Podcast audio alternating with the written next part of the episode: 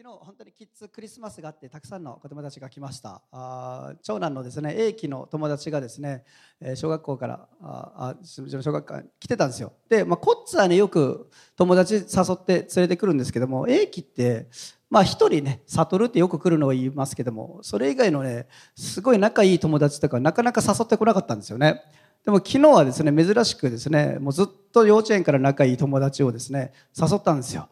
で誘ったはいいんですけども彼はねなんかこうとにかくみんなを楽しませて帰りたいと、ね、満足させたい、ね、もうもう一回行きたいと言われるぐらいですね。もうだからプロデュース力というかが出てくるんですよね。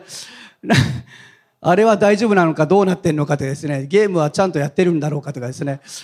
ちゃんと準備してるのかとかですねちゃんと面白くして楽しませてくれるんだろうかとかですね。で、それは僕にもですね、かかってきて、タータ面白いメッセージしてね、つって。つまらないメッセージしないでね、つってですね、変なプレッシャーかけられてですね、こんなプレッシャーでメッセージ準備したことないなと思いながらですね、昨日なんかえ、写真とか頑張ってこんなやりながらですね、準備しましたけどね。まあでも、本当に、ね、えー、やっぱり、ね、関係していく上でですね、やっぱり大事だなとは思いました。ね、私たちはいつもマンネリの中でですね、同じような私たちが満足するもというですね、やっぱりイエス様の素晴らしさをですね、表現していくものですから、ね、明かししていくものですから、ね、それを私たちの乏しい表現力でですね、制限するものじゃなくてですね、やはり本当に教会の素晴らしさ、イエス様の素晴らしさをですね、持てる賜物をどんどん活かしながらですね、表現していくべきだなというふうに思いました。お互いを皆さん、プロデュースしていきましょう。ね。バッチリね。そして本当にこの時期、クリスマスの時期ですね、え、来られる方々に、本当に主は素晴らしいということをですね、一緒に証ししていけたらなというふうに思います。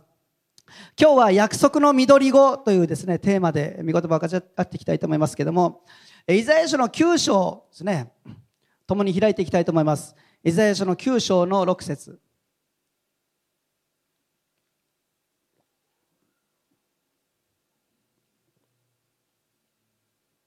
イザヤ書9章の6節。7節。6節7節ですね。共に開いていきたいと思います。メシアについての予言。このクリスマスの時期になるとですね何度も開かれるであろうこのイザヤが言ったこの緑語イエス様の誕生の予言の言葉ですけども一緒に見ていきたいと思います。イザヤ書の9章6節7節3はい。一人の緑子が私たちのために生まれる。一人の男の子が私たちに与えられる。主権はその方にあり、その名は不思議な助言者、力ある神、永遠の父、平和の君と呼ばれる。その主権は増し加わり、その平和は限りなく、ダビデの王座について、その王国を治め、裁きと正義によって、これを固く立て、これを支える。今よりとこしえまで万軍の主の熱心がこれを成し遂げる。アメン。紀元前734年にですね、これはユダのアハス王というね、王様の時代にイザヤが予言した言葉、イエス・キリストについて予言した言葉なんですね。紀元前ということはイエス様が生まれる700年以上前ですよ。700年以上前に予言されて700年以上後にですねその予言を正確に成就させ誕生した人物ってもうすごいですよね。イエス様しかいないですけどね。で、実際にキリストはこの全ての予言をですね、正確に成就する方として誕生するわけなんですね。えー、街を歩くと様々な看板を目にしますよね。で、面白い看板っていっぱいあるんですよね。例えばこんな看板がありますけども、うまいかまずいかわからない。でも初めての味ちょっと興味ありますよね。どんな味なんかな、ね。ね、こんな看板もあります。1から4までがジャイアンの専用駐車場です絶対止めたくないですね。ボッコボコにされるんじゃないかというね、えー、次お願いします。俺が危ない。なんかわかんないけど近づきたくない感じありますよね。はい次お願いします。泥棒これより先侵入禁止。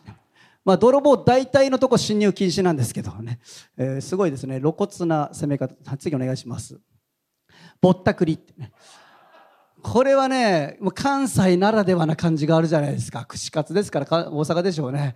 ぼったくり。ぼったくりは出打ちみたいな。めっちゃ言ってそうでしょう。はい、次お願いします。この先、本日遅れますん。あ、通れますんか。通れますんで。どっちなんや、それね。通れんのか通れないのか分からんみたいな、通れますん。はい、次お願いします。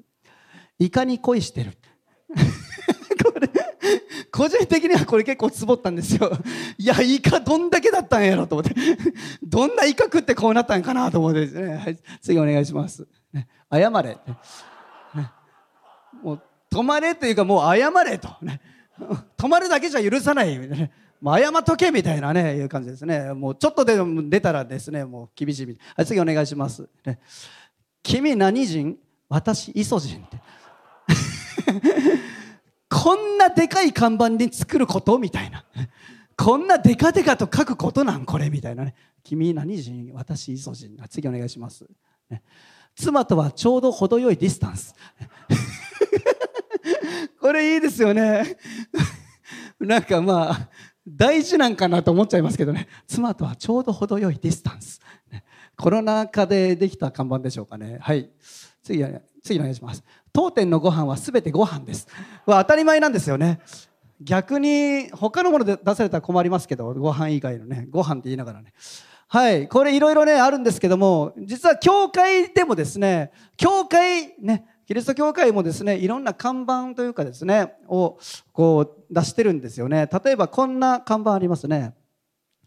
内縄教会メンソウレこれすごいですよ。日曜日ぬちょあぬ朝10時からユールヌ8時から水曜日ぬるゆーるぬ8時からやいびーんもうね もう何言ってんのか分かんない。何言ってんやろみたいな。何の情報なんだよ、これ。水曜日のヌユールヌって何やみたいなね。ユールヌって書いてすごいですよね。むちゃくちゃやなと思って、ヤイビーンで終わるからね。はい。こんなのもありますね。神のパーティーに招かれる people。 party people ってね。ところが来てる、ね、メッセージ題としてですね神のパーティーに招かれるピープこういう時代で書く言葉かな思いながらですね。ちなみにこれをメッセージしたねこの柳川慎太郎さんってめっちゃ気になるじゃないですか。どんな人なんかなと思ったらこんな人でした、ね ね、確かにこういうタイトルつけそうやなと思いながらねいろんな看板がありますけどもありがとうございます。看板に書くことって最も伝えたい情報じゃないですか。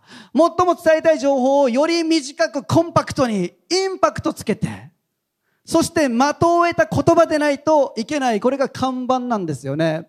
で、イザヤもイエス・キリストの性質ってたくさんありますけども、イエス・キリストはこういう方なんですという看板のようにですね、コンパクトにその称号として、ね、そう呼ばれるんだというものとして表した3つの言葉でですね、予言したわけですね。で、それを今日は一緒に見ていきたいと思いますけども、まず1つ目に、イエス・キリストは不思議な助言者ということです。これね、どうですか皆さん？不思議な助言者つって魅力感じますか？これ役がおかしいでしょ。これ役ちょっとやめた方がいいんちゃうかなって僕思うんですよ。不思議ねって、不思議って何やねんって。不思議な助言者っておかしなこと言う不思議ちゃんみたいな雰囲気漂わしてますけど、この不思議って言葉はね、ヘブライ語ではペレという言葉です。昔サッカーの神様と呼ばれたペレって言いましたけどね、ああいうペレ、同じペレですね。で、これはどういう意味かって言ったら、驚くべきとか、人の考えには及ばない苦しいこととか表す言葉なんですよ。だから、もっとなんかね、驚くべき助言者とかね。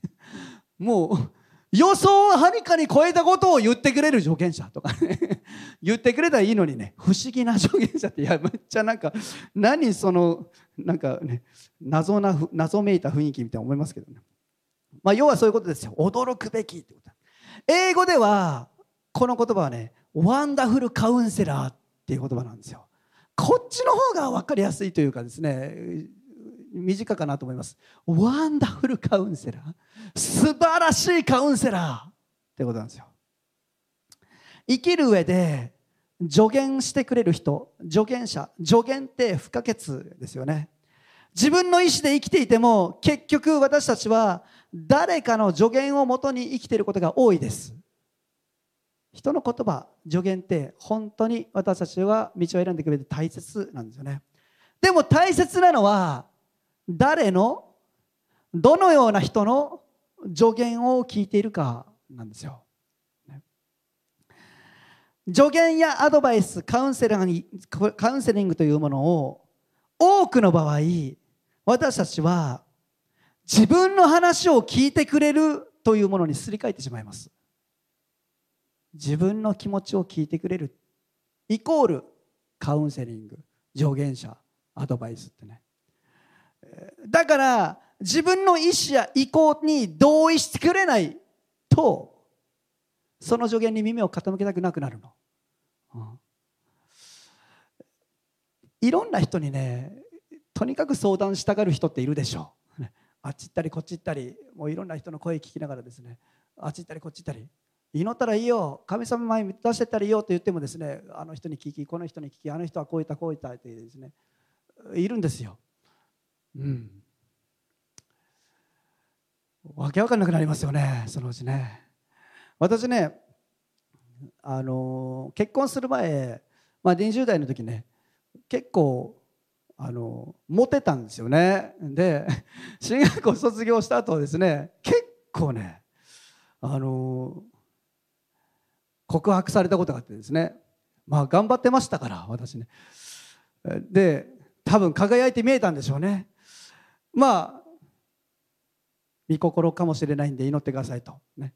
あの言ってくれた方も結構いたんですけどもあ中にはですね一人すごい人がいてですね結構困ったんですけど大阪のある集会であのピアノを弾いてくれた人だったんですよ。私その人とは昔から知ってたんですけどもそんなにまあね、えー、そこまでたくさんかかったことはなかった。でも知ってた知り合いだったのでその時もピアノをお願いしてですねピアノを弾いてもらって。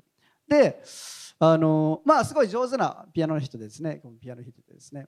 でその集会の後に「どうやった?」って言われたから「あめちゃくちゃ良かったよ」って言ったんですよね。それが好意かと思われてですね。あの私がその人のことをすごく好きかのようなですね。めちゃくちゃ良かったよって言ったのがもうなんか彼は私のことを必要としてると。私に特別な眼差しを持って見ててくれてるんやというなんか変なスイッチが入ってですね。火がついたんですよ。であのー、そこからがすごくてですね。とにかく先生という先生いろんな牧師たちにですね相談しに行って私に御心の人ができましたと。間違いないですと。神様が間違いなく与えてくださった人ですと言ってですね。で彼もそうだと思ってると思います。私に好意を持ってる眼差しだったのでという感じで私の知らないところですよ。もういろんな先生。であので御心なんと思うので間違いなく確信があるので祈ってくださいっつってまあその熱意にですね僕たちも分かった祈りよよかったねって祝福するよっつってですね応援するよ言って そして祈ってたんですよめっちゃで何件かその人たちに言った後にですねある友達から僕に連絡が来て「あのタカ何々さんと何々ちゃんと付き合ってんの?」みたいに言われて「ん？え何それ?」って「えどういうこと?」って言ったら「違うん?」って言われて「違うっていうか何その話?」っつって初めて聞いたんやけど「えあの人そういうふうに言ってきたんだよね」っつって。で御心で結婚も考え全体に考えて付き合ってるからあの祈ってくださいって言われたんだけどでも本当かなとタカからそんな話聞いたことないなと思って確認の電話したんです何その話ってなってそしたら別の人先生からもですね電話かかってきてですねあのあの姉妹からこういうふうに聞いて「いやそうなんですね。いや違います違います」みたいな「その話何ですか?」と。で私彼女にですね連絡して「えなんかこんなふうに聞いたっていう先生たちがいるんだけどあのどんなどういうことなん？みたいな感じで聞聞いたらですねいやあのそうなんちゃうの？みたいな。私たちそうなんちゃうの？みたいな感じで言われてそうじゃないよって言って。決してそうではない。てかえそんなこと一言も言ってないじゃんみたいな、え、でもあのピアノを弾いてあの時にすごく良かったと言って必要としてくれてまた何かあったらお願いねって言ってくれたじゃん。いやそれみんなに言ってる私。やってくれた人みんなに言ってる。う嘘ってなってですね。でもそっからでもすごかったんですよ。もう思い込みがすごくてね。この人絶対私のあ神様抱えた見心の人やつでなんかそのうち私にですねなんでわからないんですかみたいな。そのなんで聞こえないんですか？神の声をみたいな。いやいやえマジっすか？神様みたいな。えそうなん？みたいな。いやでも全然違うやろ。まあ結局ですね。いやごめんごめんなさい、ね、同じ御霊だと思いますけど私全くそのことを感じてないですと、ね、語られてもいないし何の部屋もありません。すいませんけども全く何も思ってませんって言ってですねパンとね。まあでもそのことでですね傷ついたとかですねなんか裏切られたショックやとかす。ごかった、まあ、ちょっと精神的に結構こうこうなっちゃってた。でなんか後処理がですね なんか変なものに巻き込まれてしまってですね大変やったんです。いろんな人にとにかく言って聞いて、ね、相談してね。そして助言は。で結局そういう人ってってね何が起こってるかっつったらね自分がこうだと思い込んでて自分のその思いに同意してくれてる人の声を探すわけですよ、ね、だから助言を求めてるようで結局自分を中心にして、ね、自分の声に聞き従ってそして歩むわけですよね。でああの人は自分を応援してくれてる。この人は自分を応援してくれてる。ああこれは神様の道なんだというふうになっていってしまう。すり替えてられていってしまうわけですよね。でもね皆さん今日はっきりと言いたいと思いますけども神様はもちろんあなたの気持ちを理解します。そして共感してくれるでしょう。そうなんだ。そうなんだと。しかしあなたに対する助言というのは時にあなたの意見に真っ向から反対する時もあるっていうことです。そうではないよってはっきり言ってくれることもあるわけですよ。黙示録の3章ちょっと開きたいと思いますけども、えー、黙示録3章の18節19節。皆さんで読みましょうか。3はい。私はあなたに忠告する。豊かなものとなるために火で精錬された金を私から買いなさい。またあなたの裸の恥を表さないために着る白い衣を買いなさい。また目が見えるようになるため目に塗る目薬を買いなさい。私は愛する者を叱ったり懲らしめたりする。だから熱心になって悔い改めなさいって。イエス様はこれはラオデキアの教会に語った言葉ですけども私はあなたに忠告するって言ってるでしょ。これ助言の言葉ですね。助言するよ。アドバイスするよ。何て言ってるでしょうか。悔い改めなさいって言ってるんですよ悔い改めなさい愛する者を叱ったりするんだよって懲らしめたりするんだよってはっきりと言うよって。皆さんイエス様は何でもかんでも私たちのわがまま聞いてくれる方ではないです。素晴らしいカウンセラーなの。素晴らしいカウンセラーってどういうことどういうことか。私たちが正しい道を歩むように悔い改めに導いてくださる方です。これが正しい道なんだよ。これが神の御心なんだよって。愛する者のためにねそのように真意に言ってくれる方がカウンセラーでしょう、うん、それが素晴らしいカウンセラーなんですよ。自分の思い通りにいかないことだってあるかもしれない。でもねイエス様は全てベスト知ってる方ですから。私にとって必要な道を知ってる方は知り尽くしてる方ですから。皆さん人の声ばかりに耳を傾けたりぜひね皆さん人に依存する前にねまずこの素晴らしいカウンセラーであるイエス様の声に耳傾けていきましょう。どうやってですか？御言葉ですよ。御言葉からずれていくから感情だけで動いてしまうから変な風になってしまうの。ちゃんと神様は御言葉を通して私たちにその道を示してくださっています。アメン。素晴らしいカウンセラーなんですからイエス様は。私たちのことを知り尽くし私たちに的確なアドバイスをしてくださる素晴らしいカウンセラーなんですから。信仰の成長というのは神との関係における自立だとある人は言いました。本当に素晴らしい言葉だなと思います、信仰の成長というのは神との関係の中における自立です。人に依存していたり人の声に左右されていたりそれはね信仰の成長と言えないの。神との関係の中において自立していくこと。どんな時もまず主により頼み主の御声を聞き主に伺っていくこと。皆さんそれがね信仰の成長なんですよね。まず私たちはこの素晴らしいカウンセラーであるイエス様の御声に耳を傾けるものでありたいと思います。イエス様は不思議な助言者素晴らしいカウンセラーですね。2つ目に力ある神です。私たちのイエス様は皆さん力ある神なんです。アイエス様は共感してくれるだけじゃない。素晴らしい助言を与えてくれるだけじゃない。実際に解決を与えてくださる方です。アメン。解決を与える力を持っている方なんです。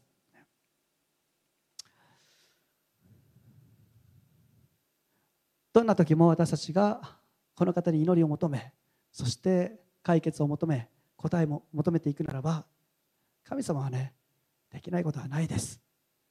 必ずどんな病さえもどんな困難さえもどんな貧困さえもどんな苦しいところさえも必ず解決を与え力を示してくださいます。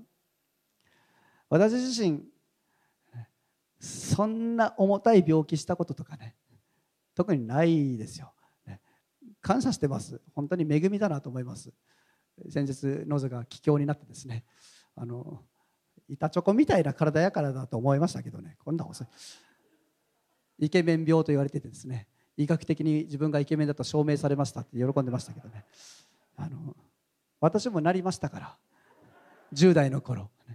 私先日ですねうたちゃんとですね話してですね喉が気境になったんだよって話をしてですね何それ？っつってね痩せた男の人がなりやすいんだよっつってああ謎くん痩せてるもんねって話をしてたんですよねタータもなったんだよっつって。うたちゃんがですね嘘だそんなこと絶対ないいやいやなったよ10代の時になったんだよ。タータもう痩せてたんだよ。嘘だ。こんなお腹してんのに。とかポコポコ叩きながらですね。私の心はすごく傷ついてですね。ワンダフルカウンセラーのもとにですね。助言を求めに行きそうになったんですけども。何の話だって、まあ、病気する時ってあるでしょうね。で私ね入院したことってねその1回しかないなと思うんですよ。私もねその気境になった時に入院したんですよね。気境になって肺気振り返ったらねあと他入院したことあったかな思ってですね。あんまない覚えああるかもしれないですけど覚えてない。なんか検査的な入院はしたことあるかもしれないですけどもなんか大きな病気になって入院したことない。でもねわからないですよ。いつ何が襲ってくるのか分かんないの。今はこんな感じだけどね大丈夫とは言えないわけですよ。私たちの人生だっていろんなこと起こってきますから。何が来てもね信頼することができる方がいるって皆さんすごくないですか？貧しいとこ通ったとしても私もお金なかった時なんかいっぱいあります、ねえー、いっぱいありますよ。あんまりそれにとらわれたことないからね。そんな感じになってなかったかもしれないけど。ああやばい貯金がないなとかですね。あどこに行くんかなとかですね。いっぱいあるけども皆さんイエス様はね力ある神なんですよ、ね、力ある神なの、ね、どんな問題にも解決を与えてくださる。イエス様言ったじゃないですか。勇敢でありなさいって。私はすでに世に打ち勝っているって。もう勝利している方なんですよ。この方はただ私たちにねアドバイスを与え助言を与えそして私たちを励まして慰めてくれる方だけじゃないの。実際に問題を解決する力を持っている方。アメン。これがイエス様なんです。力ある神なんです。すべてのものをその見ての中で動かすことができる方それがイエス・キリストです。私たちはこの方にですねより頼んでいきたいと思います。3つ目にイエス様は永遠の父ですね。永遠の父。イエス様はご自身と天の父は一つだというふうに言いました、ね。えヨハネの福音書には私を見た者は天の父を見たのですって言いました。イエス様の中に天の父の性質が全て、えあります。イエス様を知ることによって私たちは天のお父さん天の父なる神を知ることができるですね。お父さんというのは何でしょう？保護者でしょうかね。責任者でしょうか、えー、その家庭を治めている人かもしれません。保護者自分を守りそして責任を持ってくださる方。皆さん永遠の父なんですよ。つまり永遠にあなたの人生に対して責任を持ってそしてあなたを守り続けてくれる方。これがね皆さんイエス様なんですよね。この方はインマヌエルと呼ばれているとマタイの福音書に書いています。マタイの1章23節。皆さんで読みましょう。3はい。身を処女が身ごもっている。そして男の子を産む。その名はインマヌエルと呼ばれる。訳すと神は私たちと共におられる。という意味である。アメン。イエス様はインマヌエルとして私たちのところに来てくださいました。永遠の父としてその性質を持って私たちの人生に対して責任を持ってくださり私たちの人生を保護し守ってくださる方として永遠に私たちを導いてくださる方として来てくださった。ね、一緒にという賛美をですね、えー、もう20年ぐらい前に作りました。私はその歌ができた時のことをすごくはっきり覚えていてですねそれは私がアメリカのフロリダに半年間行った時だったんですね。前も話したかもしれないですけども私その時ね初めてアメリカ行って私はもう全く英語ができない状態で行きました。ナイスとミーチューぐらいしか分かんないで行ったんですよ。でアトランタの空港に行ってですねいきなり迷子になってですねアトランタの空港ってめちゃくちゃ広いんですよね。でそこで迷子になってもう走りに走り回って空港を端から端までで結局次乗り継ぐ便の乗り遅れてですねもう英語わかんないからテンパってテンパってもうひどいどうしようもない状態でですねアメリカに着いたんですね。でもアメリカで着いたらホストのですねファミリーが私を迎えてくださってそしてねほっとしてねもうその時点でちょっと泣きそうになったんですけども 私まだ19か二十歳ぐらいの時で、ね、もう泣きそうになりながらそのホストファミリーに迎え入れられてですね本当に素晴らしい優しい愛に満ちたホストファミリーがですね私を迎えてくださってまあ初日の夜ご飯がマカロニエンチーズっていうね。知ってますか皆さん？マカロニをチーズで和えたようなものだったんですよ、ね、アメリカ最初のご飯がそれでですね私それは最初食べた時にですねびっくりするぐらい美味しくなくて。え間違ったんかな思って最初ね。え味がなんかえチーズの味ってねそれだけだって結構きついわけですよ、ね、あチーズって何かにとろけてこうのされられてるからなんかこう引き立たれてるんだってね。チーズだけであえられてもね結構きついわけですよね。でいやアメリカやっていけるかなと思ったんですけど人って怖いのがねそのマカロニエンチーズがそのうちめちゃくちゃ美味しく感じる もうなんぼでも食べれるみたいになってくるのね、えー、まあ、そんな家でですね私は過ごしていました。でも本当に英語が分からなかったので友達もできてもやっぱ会話が続かないんですよね。本当に喋れないってこんなにきついんだなと。日本語はもう私ねすごく得意でしたから。あみんなそうですか、ね、もう大好きですがもう日本語だったらこんな表現で話せるのにとかですね。いろいろあったんですよ。例えばね皆さんツッコミって文化あるでしょう日本にはね。ツッコミをね私ねどうしてもしちゃうというかね。突っ込んじゃう性格があってですねちょっとボケてるの見たらほっとけないっていうね全部拾っちゃう。でアメリカの友達がボケてきたんですよでやっぱりこうジャパニーズ笑いのねこの魂持ってますからだからその時私ねもうツッコミみたいな感じで「わーい!」ってやったんですよ「わーい!」ってねあのなんでやねんっていうね気持ちでね「わーい!」ってやったら「あ because」って言ってこう普通に説明されて「分か分かってる分かってるごめん分かってる」とこの文化でね苦しんだんですよ。もうあの全然会話できないなとこうなんか気持ちはね。どうすなっていうか孤独になっていくわけですよどんどんね。そしてね家に一人でいる時にですね私が住んでた家はねプールついてましたから、もうストレスをですねこう発散させるためにですねもう飛び込んでいくわけですよねプールに。で犬がいてねスニッカーズっていう名前の犬が。そいつだけが僕の友達。そいつだけは僕の気持ち分かってくれるもうスニッカーズが愛しくて愛しくてしょうがなくてスニッカーズと一緒に海にこうプールに飛び やってましたけどそんな私にとってですねこの「一緒に」という言葉はね本当に励ましの歌だったんですね。この歌を与えられた時にあの御言葉を読んでいてこのインマヌエルの御言葉を私読んだんですよね。その名はインマヌエルと呼ばれる。インマヌエルって訳すと神は私と共におられるって意味なんだ。これをもっと身近な言葉にすると一緒にいるっていう言葉だな。ああ一緒にいてくれるんだ。イエス様はいつも一緒にいてくれる方なんだ。神がいつも一緒にいるということを私に教えて示すためにこの地に来てくださったんだ。そのことでね涙が溢れて止まらなくなって。そしてこうポロポロギター弾いてたらもうまさにここにイエス様いてね。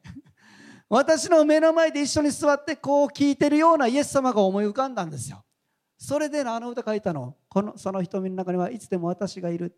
そうあなたは今もここにいる。めちゃくちゃリアルな歌詞でしょ。あれもうその時ああイエス様ここにいるなという感じでですねできた歌だったの。一緒に。皆さん私たちのイエス様は永遠の父。一緒にいてくださる方。いつも私たちから離れない。どんなことがあっても私たちから離れない。その瞳の中にはいつも私がいる。そのようにですね私たちはいつも信じることができる方です。イエス様はインマヌエルの方。あなたを守り抜きあなたの心の心も体も守りそして共に居続けてくださる方ですから感謝します。ピアノ弾いてもらっていいですか？4つ目最後。イエス様は平和の君なんですね。平和の君。多くの人は平和を求めていますけども平和の君を求めることはないです。自分が主権を持ちたいから自分の欲求や自分の願望自分の主張が心を支配している限り皆さん平和は訪れません。自分が基準になり続けている限り平和は訪れないの。私たちが本当に平和真の平和に入っていくためには平和の君が必要なの。平和の君。真の平和は平和の君によってもたらされていくから。皆さんそれがイエス・キリストです。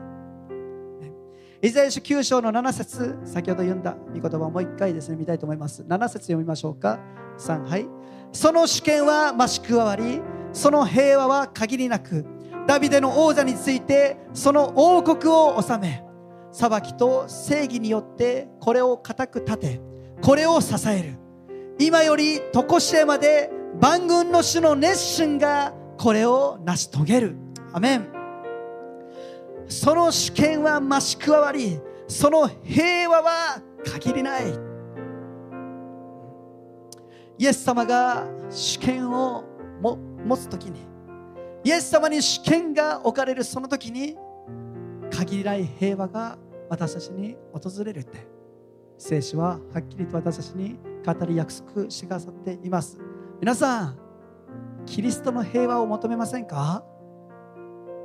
自分の主張や自分の願望自分の欲求を中心とした平和じゃなくてキリストを平和の君として迎えませんか？キリストによる平和を求めていきませんか？私たちの人生の中においても人間関係の中においても職場においても学校においてもいやもっと言います。この日本においてもイスラエルの関係においても世界の関係においても皆さん私たちが求めるのはね平和の君なんですよ。平和の君平和の王なるイエス様。イエス様による平和。それが真の平和です。それをね私たちは求めるものでありたいと思います。人間的な力とかね。人間的な願望による平和じゃなくて人間中心の世界じゃなくてイエス様を平和の君としたそのような世界をそのような人生を私は作っていくことを求めていきませんか？皆さんそれがクリスマスです。アメ本当に大切なものは何か？皆さんこのクリスマスの時期私たちは真剣に考えていきたいと思います。そしてその全ての答えであるイエス様を共にね証しし伝えていきたいと思います。この日本もイエス様を必要としています。平和の君なるイエス様が主権を持ってこの国を治めてくださること私たちは本当に求めてですねこのクリスマスの時期イエス様を証ししていきましょう。イエス様は素晴らしいカウンセラーです。どんなこともまずイエス様に持っていきましょう。またイエス様はどんな問題もどんな病さえもどんな痛みさえも解決することができる力ある神です。アメン。力ある神なんです。そしてイエス様は私たちといつも一緒にいてくださるインマネール永遠の父。私たちの責任者。私たちの保護者です。そして平和の君ですね。この方をですね私たちは共に賛美し証ししていきたいと思います。一言お願いします。イエス様感謝します。あなたは素晴らしいカウンセラーであることを覚えて感謝します。また力ある神であり永遠の父でありそして平和の君なる方です。そのイエス様は700年以上前に予言されその成就として実際にお生まれになり緑子としてこの地に誕生し私たちと同じ姿になってそして来てくださいました。私たちの痛みも全て理解し私たちの全ての重荷も共に追ってくださる方ですから感謝します。その上で私たちに歩むべき道をしっかりと示し導いてくださる方ですから感謝します。どうぞイエス様全ての答えであるイエス様を私たちがこの時明かしていただきますように導いてください。このクリスマスの時期あなたが生まれになったそのことを私たちはお祝いするとともに本当に私たちに与えているその道とその光をどうぞ私たちが自分の人生にとどめることなく人々に明かしすることができますように述べ伝えることができますようにどうぞ導いてください。感謝します。イエス様のお名前とお願いします。アメン。